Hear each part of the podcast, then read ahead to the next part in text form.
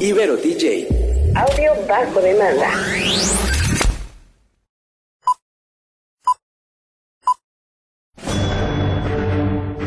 Una charla con amigos sobre los acontecimientos cinematográficos lo puedes encontrar aquí en La Esquina del Cine.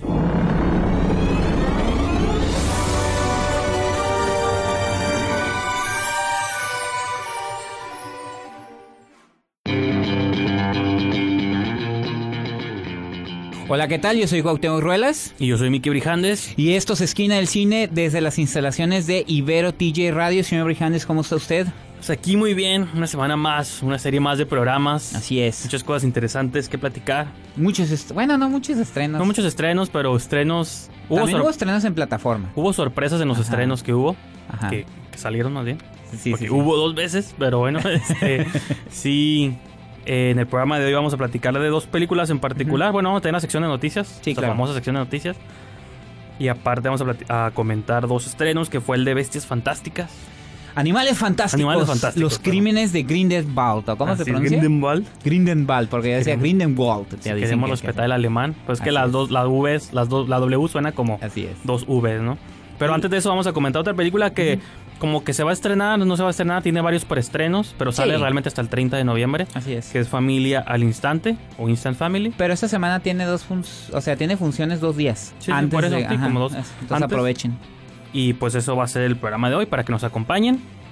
Recuérdales las redes sociales aquí. Así es, antes de comenzar, recuerden que nuestra estación es www.iberotj.fm. Nuestras redes sociales, tanto Facebook como Instagram, es IberoTJ Radio y la cuenta oficial de Twitter es IberoTJ Oficial. Y antes de comenzar, saludamos también a nuestra productora, Yajaira Escobedo, quien hace posible este show. Así es, muchas gracias tanto a ella como a ti y a todos los que nos escuchan. Esto es Esquina del Cine, comenzamos.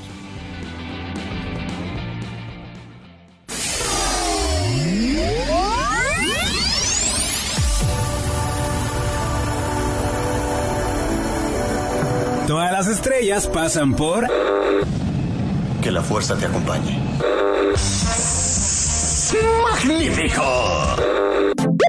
La Esquina del Cine.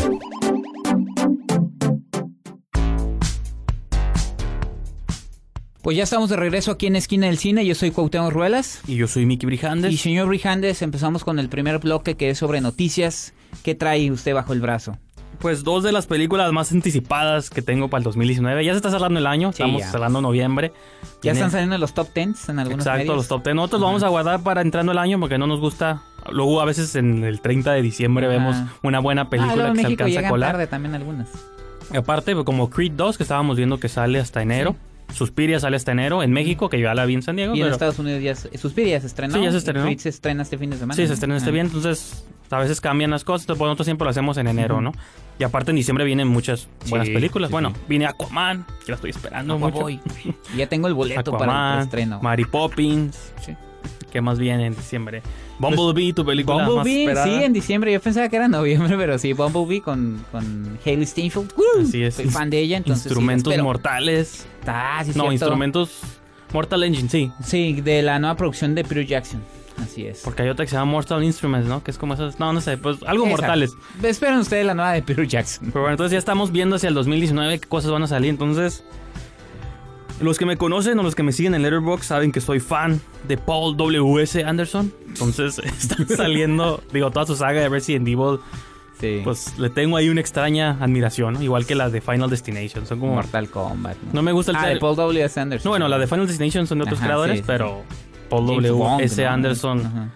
Pues él encabezó toda esa saga, ¿no? Dirigió todas. La gente cree que él dirigió las seis, pero él dirigió como tres, cuatro. Dirigió la primera, la dos y la tres no, y a partir de la cuatro Sí. en adelante. Entonces, pues otra vez se alió con Capcom y está para el 2019 va a estrenar otra peli otra serie de películas basadas en videojuegos que se llama Most- Monster Hunter. Ah. Y otra vez la protagonista es Mila Jovovich, porque es el único que le da chambas. Nah, La- es lo único que quiere trabajar ella, Pues sí. más bien. Y en esa película, digo, salen otros actores como Ron Perlman, Ah, bien, ya. Ya me puse de buena. Tony Ya sale ahí también. Ah, eh, Y- Tony ya que nada perdido. Sí, andaba perdido, entonces, sí. Pues la premisa, digo, están saliendo las primeras imágenes, que en un programa de radio es difícil hablar de imágenes porque pues no las pueden ver, pero Claro.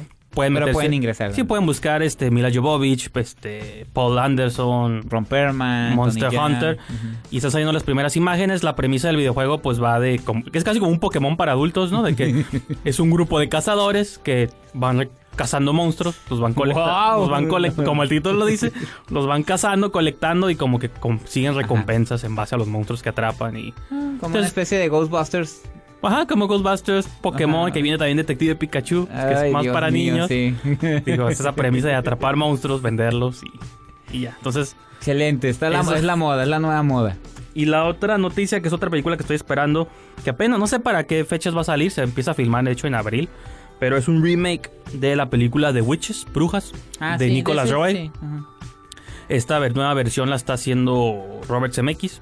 Am- están basadas en una... Pero va a ser así como este motion capture o No, no, ser- es con humanos, pero es- hay un twist en la trama. Eh, la original, pues es del 90, me parece, 90 o 91, del director Nicolas Roy, que es un director que tiene una filmografía muy extraña. Sí, de hecho Tiene una película que me gusta mucho que es con Donald Sutherland Sí. y Julie Christie. Julie Christie. es- De hecho, hay un, hay un crítico de cine, Miguel Cane, que le Sí. dedicó todo un podcast a la Sí, filmografía de él. es un poco Ese- extraña. Nicolas Roy, él hizo esta película, es como de sus pocas películas infantiles que se llama Witches.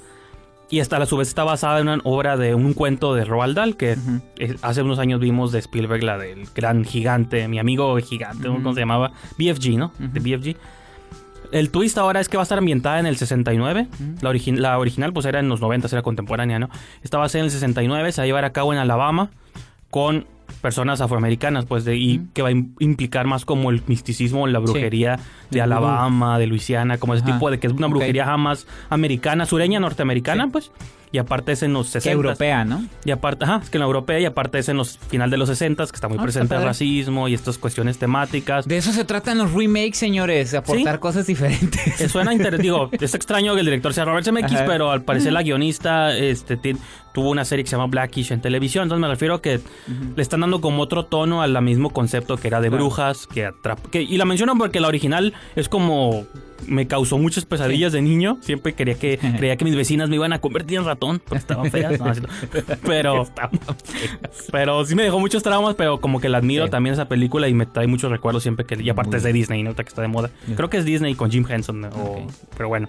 Pues esas son las noticias del día de hoy. Vamos a nuestro primer corte y empezamos a hablar de cine.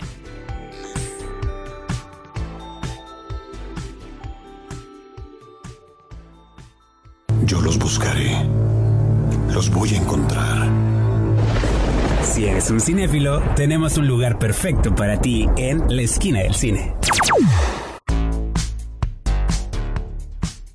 Pues ya estamos de regreso aquí en Esquina del Cine. Yo soy Cuauhtémoc Ruelas. Y aquí les habla Miki Brijandes. Y como usted lo mencionó al principio del programa, señor Brijandes, la primera película de la que vamos a hablar en este, en este programa es Familia al Instante, que ya mencionamos que se estrena de manera eh, general, o sea, en las dos cadenas de cine a partir del 30 de noviembre, pero esta semana va a tener dos días de preestreno, entonces para vamos a comentarla, tuvimos oportunidad de verla hace una semana. Sí, de hecho. Eh, fue una función de Paramount. Este, entonces, señor Brijandes, ¿qué, ¿qué puede decirnos sobre Familia al Instante? ¿Quién sale ahí? Pues yo digo, es una película extraña porque, digo, primero que nada, usualmente nos acercamos a las películas por su director, ¿no? Sí. Porque a veces, O por los actores, digo, Por en este caso. Mark Wahlberg, Ross Byrne, pues Sí. ah, son, son rostros, pues digo, Mark Wahlberg, Sí. ¿no? Y Ross Y Byrne ahora- también ha sido una actriz muy constante en el cine. o los que crecieron con Disney Channel, pues Isabel Moner, creo Ah, que es una sí, presencia cierto. ahí para los niños, nuevas Sí, sí, juventudes. Eh, no, sí es una, pero por ejemplo Sean Anders, que es un director que creo que es la primera película de él que veo completa, porque digo, tiene una trayectoria un poco extraña, ha Sí, hecho sí, la sí. saga esta de Guerra de Papás, Que es un horrenda. montón de películas. Y esta es una, este es un, la quería comentar yo también porque yo desde que vi el tráiler dije, ah, pues va en la vena de eso, ¿no? Sí. Uno de mis podcasts favoritos es el podcast de Joe Rogan. No sé si ustedes lo escuchen o no, pero pues digo, si no, para pues, si no, pues, si no, adéntrense. Y él usualmente invita gente interesante. Inventa cosas, ¿no? No, invita gente que yo considero... Él considera interesante, pero Ajá. gente que tiene algo que decir, ¿no? Entonces, Claro. cuando vi que él tenía un podcast con Sean Anders, dije, él ni siquiera nunca habla con cineastas más que con Guy Ritchie o de Sí, te pronto... iba a decir, digo, de o sea, sí, pero cuando le interesa más que nada hablar con la persona que por la película misma, ¿no? Entonces, cuando empecé a escuchar el programa, pues como que Sean Anders me vendió que esta era una película más personal que todo lo que... Aunque era una comedia familiar, era una cuestión más personal Pero- porque lidia con el tema de Ajá, la exacto, adopción. te iba a decir, ¿de qué, ¿de qué va más o menos para que también la gente, La- digo, si han visto No, el sí, avance, ¿no? Es sobre Mark Wahlberg, Rose Byrne, una pareja blanca norteamericana que están, pues quieren tener familia, pero quieren recurrir por la vía de la adopción. Ujú. Este, que hay muchas maneras de por qué llegas a la adopción, no necesariamente Claro. porque no puedas tener hijos, a lo mejor simplemente pues quieres, como lo venden ahí es que ven una página y ven a los niños con sus caritas tristes y les da Sí, las... sí. No, y aparte que es un, en Estados Unidos, digo, siendo el primer mundo, ellos tienen un sistema diferente Sí, de para adopción. adopción. Digo, nosotros conocemos uno, pero ellos tienen ese y aparte se le llama papás como temporales, Ujú. Que es eh, que eh, adoptan niños que tienen a sus papás, pero por ciertas circunstancias no están con Claro. ellos y ellos son como los, los que los van a educar hasta cierto tiempo, hasta que ellos decidan si se quedan con Sí. ellos o se van, incluso la mayoría de edad, creo. Y está Algo raro, digo, esa película, repito, la, que la quería mencionar yo, a mí me gustó mucho, yo sé que a lo mejor, no sé, tú tuviste, bueno, hay una crítica en la página esquinaelcine.com que es positiva, pero creo que a mí me terminó gustando más la película porque a pesar de que se siente como una lección de cómo funciona la adopción en el Ajá. primer mundo, pues creo que sí...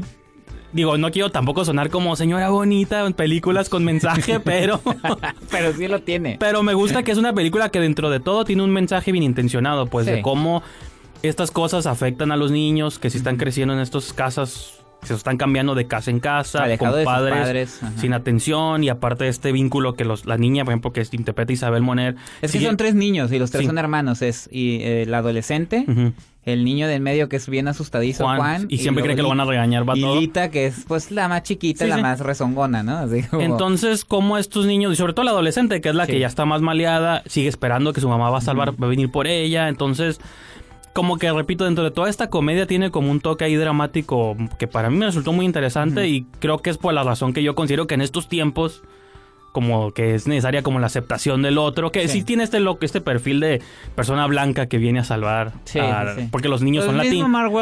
Los niños son en un latinos. diálogo chistoso, ¿no? De que no quería ser ese pero- blanco salvavidas que... Claro, no, pero digo, ahorita para pasarte más el micro, digo, yo sé que a lo mejor no tienes relaciones, nomás casi como el timing, pues, de que ahorita, en- sobre todo la situación que estamos viviendo en Tijuana sobre la migración Sí, y esto, sí, sí. esta idea como de adoptar al otro de- en tu familia o estas personas que son menos privilegiadas que tú y no ser tan cerrado de mente y como apoyar o como así casi dejarlos entrar a tu familia, porque aparte pues Tijuana es ciudad de migrantes y de gente de paso, no lo podemos negarlo todos, nadie es aquí 100% tres generaciones tijuanenses, entonces creo que hasta resuena mucho esta película en estos tiempos, aunque es más sobre una familia Ajá. que sobre una ciudad, pero a mí nos, yo hice estas conexiones, Sí. ¿no?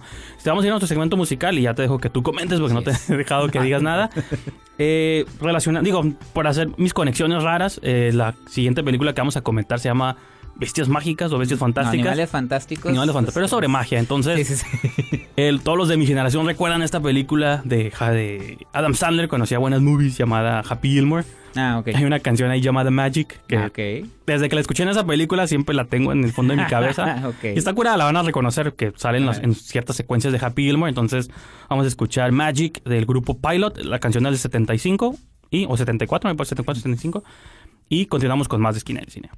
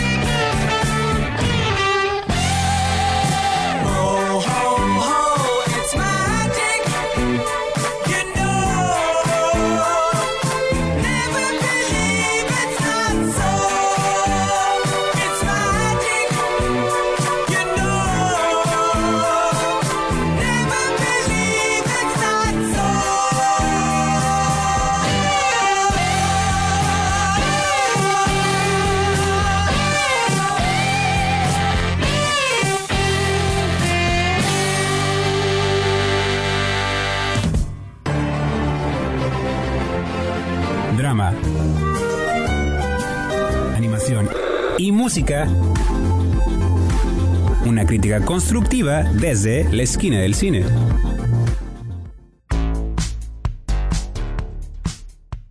Estamos de regreso aquí en Esquina del Cine. Les habla Miki Brijandes. Y yo soy Cuauhtémoc Ruelas. Cuauhtémoc Ruelas, perdón, no te he dejado hablar sobre No, no, no. Familia al Instante. Mira, a mí me, me... De hecho lo platicamos cuando mencionaste esa... ¿Cómo interpretaste tú la película y que mencionaste ahorita lo de, lo de serie, eh, la inclusión y todo eso? Y que la película sí lo tiene. Yo, o sea, me gusta más la manera en la que tú O interpretaste que dentro lo de que, que, la es- película sí, misma lo dentro hace. de que es familiar y que tiene sus sea, clichés y todo, sí, yo entiendo, pero siento que el mensaje... No, sí, la- y estamos en un ambiente donde muchos eh, eh, temas o, o- o cosas que se puedan mencionar lo podemos lo podemos ver, ¿no? Siempre, como dicen, la, la realidad supera la ficción o al revés. Este, pero yo no, no quiero que tampoco me digan cínico ni nada, pero viendo la película como lo que es, pues no deja de ser una, una comedia Pues no, familiar, no, estoy diciendo que esté mal. Este, sin embargo, ese simple, el, simple hecho de que sea un tema como el de la adopción, que también incluye muchas, muchas otras cosas. No quiero decir complicaciones, este, pero sí otras situaciones muy difíciles. La hace que la película esté dos rayitas arriba de lo que Sean Anders ha hecho. Ahora también hay que ser sinceros, Sean Anders no es, no es la maravilla de director. Y este, él, aunque está ese tema y la hace la película más eh, un poquito, poquito mejor y muy, y muy válida, pues sí cae en los mismos eh, fórmulas, ¿no? O sea, no, no se sale del molde, todo queda como debe de ser, siempre vemos las situaciones donde deben de estar, eh, humor, Claro. golpes, chistes, eh, momento dramático. Y al final yo te lo mencioné, digo, yo sé que para allá iba la película, pero me hubiera gustado como un pequeño giro, pero a fin de cuentas, todo, todo lo que conlleva el tema, todo lo que quiere decir, pues se cierra con un final feliz que hasta están cantando, ¿no? Y No, sí, música yo- y bailan, entonces Claro. tú, está bien, yo le doy el beneficio, uno, porque es un tema eh, importante, es le da más validez a la película de lo normal, Sí. como Guerra de Papás, que está súper asquerosa la película esa. y este también que hay buenos actores. O sea, Mark Wahlberg es Mark Wahlberg. Sí. Y, pero Rose Byrne es muy buena. Y Pues- también hay una eh, Isabela Moner que a mí no me gustaba. En Transformers, ¿no? Ni en Transformers ni en Sicario. Creo que ahorita sí le, le compré más la idea del papel que está interpretando. Entonces creo que eso hace que la cinta sea que esté por arriba de la norma de este subgénero de la comedia familiar que pues también luego nos saturan mucho, ¿no? No, sí, tío, yo estoy de acuerdo también con todo lo que dices de que como película o quizá hablando de pura estructura y de forma, está suave. pues no hace nada distinto, pero ahora sí que digo, a veces las películas también Sí. tienen ciertos mensajes o cierta honestidad, pues. No, y ese pequeño, esa pequeña diferencia hace la diferencia. O sea, es una película que no siento como mercenaria, cuando Ajá, no, siento, creo que, digo, aunque sí parece que te está predicando Ajá. cosas de pronto, pero digo, bueno, ¿y qué tiene de malo que te prediquen el mensaje de la adopción Sí, sí. o de la inclusión? y creo que también Sean Anders... Burlándote también, pero... No, y respeta mucho a sus personajes. Claro. Por decir, en Guerra de Papás, la neta, nomás hacen las cosas por ser chistosos. Sí. Y creo que aquí, a pesar del final, creo que todo creo que Sean Anders porque también escribe la película. Sí, sí, pues lo basó en su experiencia porque él Ajá, adoptó tres respeta, sí. ah, y eso está muy padre. eh, respeta a los personajes y a fin de cuentas de- los deja actuar como tal, ¿no? Simplemente llega un momento donde todo lo, lo poco serio que es el tema, pues se hace a un lado para cerrar con un final feliz Sí. que tampoco tiene nada de malo. Nomás estoy diciendo que. Bueno, es que al final es una Ajá. comedia masiva que va a salir en todos los cines Sí. y pues la gente también quiere ver finales Así felices, es. ¿no? Pero bueno, vamos a dedicarle el poco tiempo que nos queda a otra película. Si esta película estaba llena de magia, pues la otra carecía de ella por completo, ¿no? Y eso que lo presume en su nombre, ¿no? Eh, siempre se me olvida el nombre en español. Animales, fantásticos, los crímenes de Grindelwald. ¿no? Ándale. Grindelwald. Fantastic Beasts, Grindelwald. The Crimes of Grindelwald, que es esta película... Pues es la- la segunda parte. es la segunda Ajá. parte de la veinteava parte del mundo de Harry Potter. O sea, el Wizarding World que le llaman, porque los ándale. fans nos van a odiar. El mundo mágico de Harry Potter salieron de las primeras películas que fueron como 8 o 9, ni siquiera sé, nunca las Siete, creo. 7. Y luego salió la de Bestias Fantásticas hace un par de años, que yo la disfruté. Digo, sentí que era como una especie de homenajeo. Sí, no intencional, pero era como un homenaje ahí medio extraño al cine negro. Era como Nueva York, crimen, calles. Sí, sí. Pero con magia, ¿no? Y aparte era otra vez, se van a dar cuenta que soy fan de Pokémon, era esta idea de un muchacho, Newt Ah, sí. Scamander, atrapando Pokémones. criatu- Pokémones, criaturas. Y creo que era una idea Y más... los con- estudiaba, pues. Sí, los Ajá, estudiaba, para- algo como más conciso, como un Darwin Ajá. mágico, ¿no? Ahora llega esta segunda parte y pues después del corte nos platica Temo dónde falló esta película. Ok.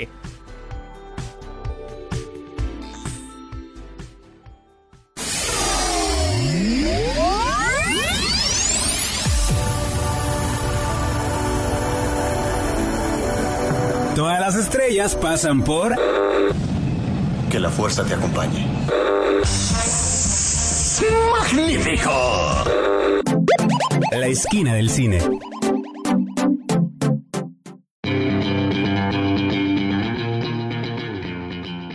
Estamos de regreso aquí en su programa Esquina del Cine. Les habla Miki Brijandes. Y yo soy Cuauhtémoc Ruelas. Entonces, Cuauhtémoc, dinos por qué Bestias Fantásticas carecía de magia. Eh, bueno, mira, lo que pasa...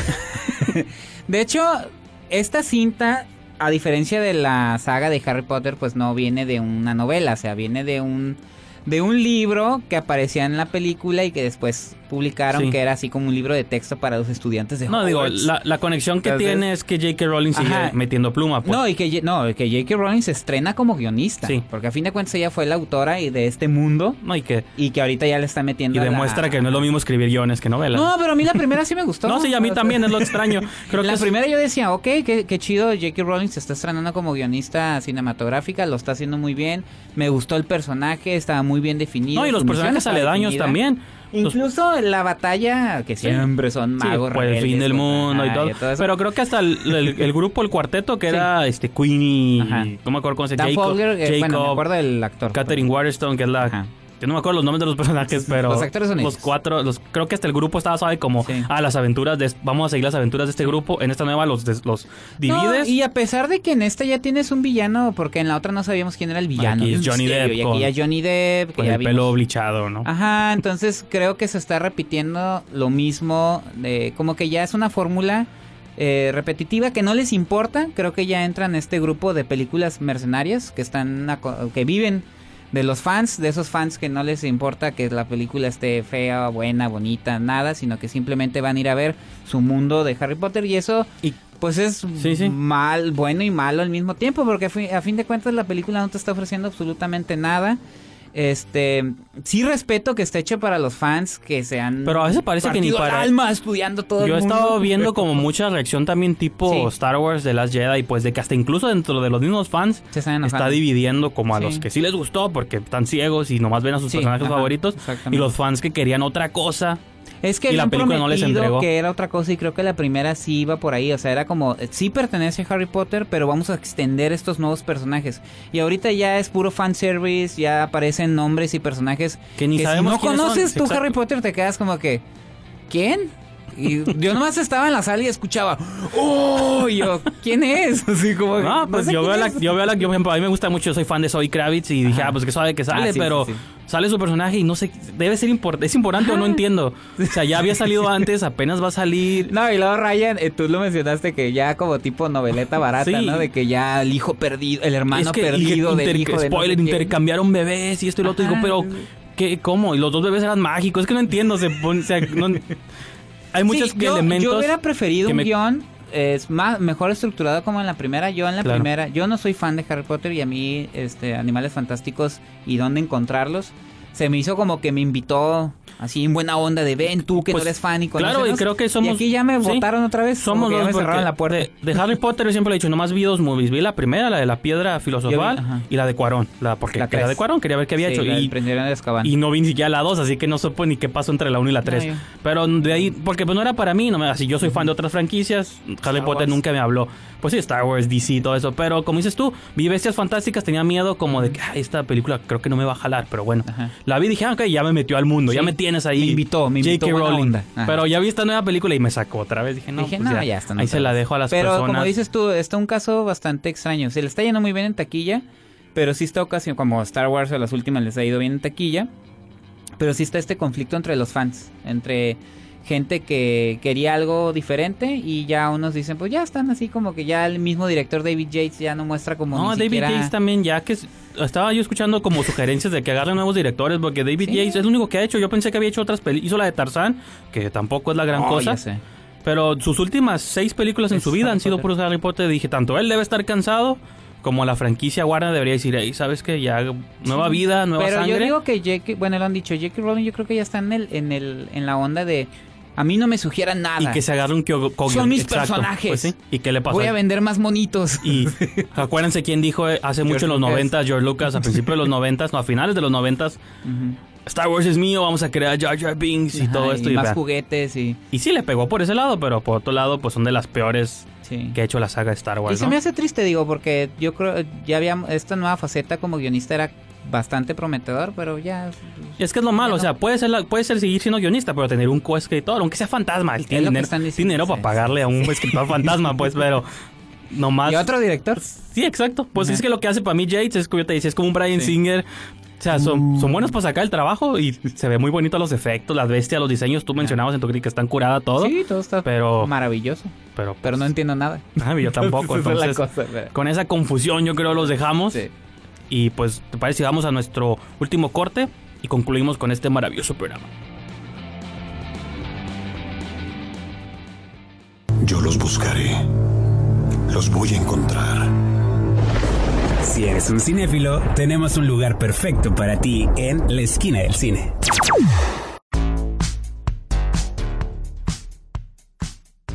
Pues ya estamos de regreso aquí en Esquina del Cine. Yo soy Cuauhtémoc Ruelas. Y aquí les habla Miki Brijandes. Señor Brijandes, pues ya para despedirnos.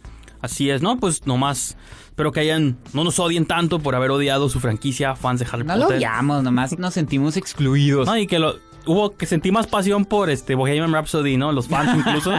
Creo, que ahí creo que acá incluso ni los mismos fans están Ya sé. ya están sé. del lado de la película, Sí, ¿no? están- que por cierto, estaba viendo que en Tijuana va a haber unas funciones especiales karaoke de Bohemian Rhapsody, Rhapsody Para para, los que, que- vayan ajá. y canten y les van Y a poner bailen. les van a poner las letritas ahí en la pantalla. Ah, y perfecto. entonces, si les gustó mucho la película, pues véanla otra vez y Con una nueva experiencia. exacto. Pero Cuauhtémoc, recuérdanos las redes sociales. Pues recuerden con nuestra estación es www.iberotj.fm, nuestras redes sociales tanto Facebook como Instagram es IberoTJ Radio y nuestra cuenta oficial de Twitter es IberoTJ Oficial y yo los invito a que ingresen a la página oficial de Facebook Esquina del Cine, a la cuenta oficial de Twitter que es Esquina del Cine y a la revista www.esquinadelcine.com donde pueden leer reseñas de todos nuestros colaboradores y también pueden estar escuchando los programas pasados de Esquina del Cine. Y que de hecho, digo, las dos películas que abordamos hoy, tú comentaste un Ah, sí. poquito en versión escrita de esas De películas. hecho de las dos. Entonces, digo, ahí si- pueden leer mi si no tuvieron suficiente Cuauhtémoc para este programa, pueden leer sus opiniones concretas, concisas y extensas, ¿no? En, en esquinadelcine.com. Ahí me pueden seguir en Twitter, arroba brijandes, igual en Instagram, Letterboxd. Y pues sí, yo creo que con eso los dejamos este, en este episodio y nos escuchamos para la próxima. Hasta luego.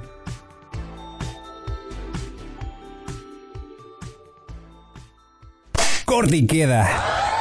Nos escuchamos en la próxima emisión aquí en la esquina del cine, solo por Ibero TJ. Y aprendes esto, Chenchito. Mientras cómanos, ámenos y bébanos, aunque no trabajenos. Ibero DJ. Audio bajo demanda.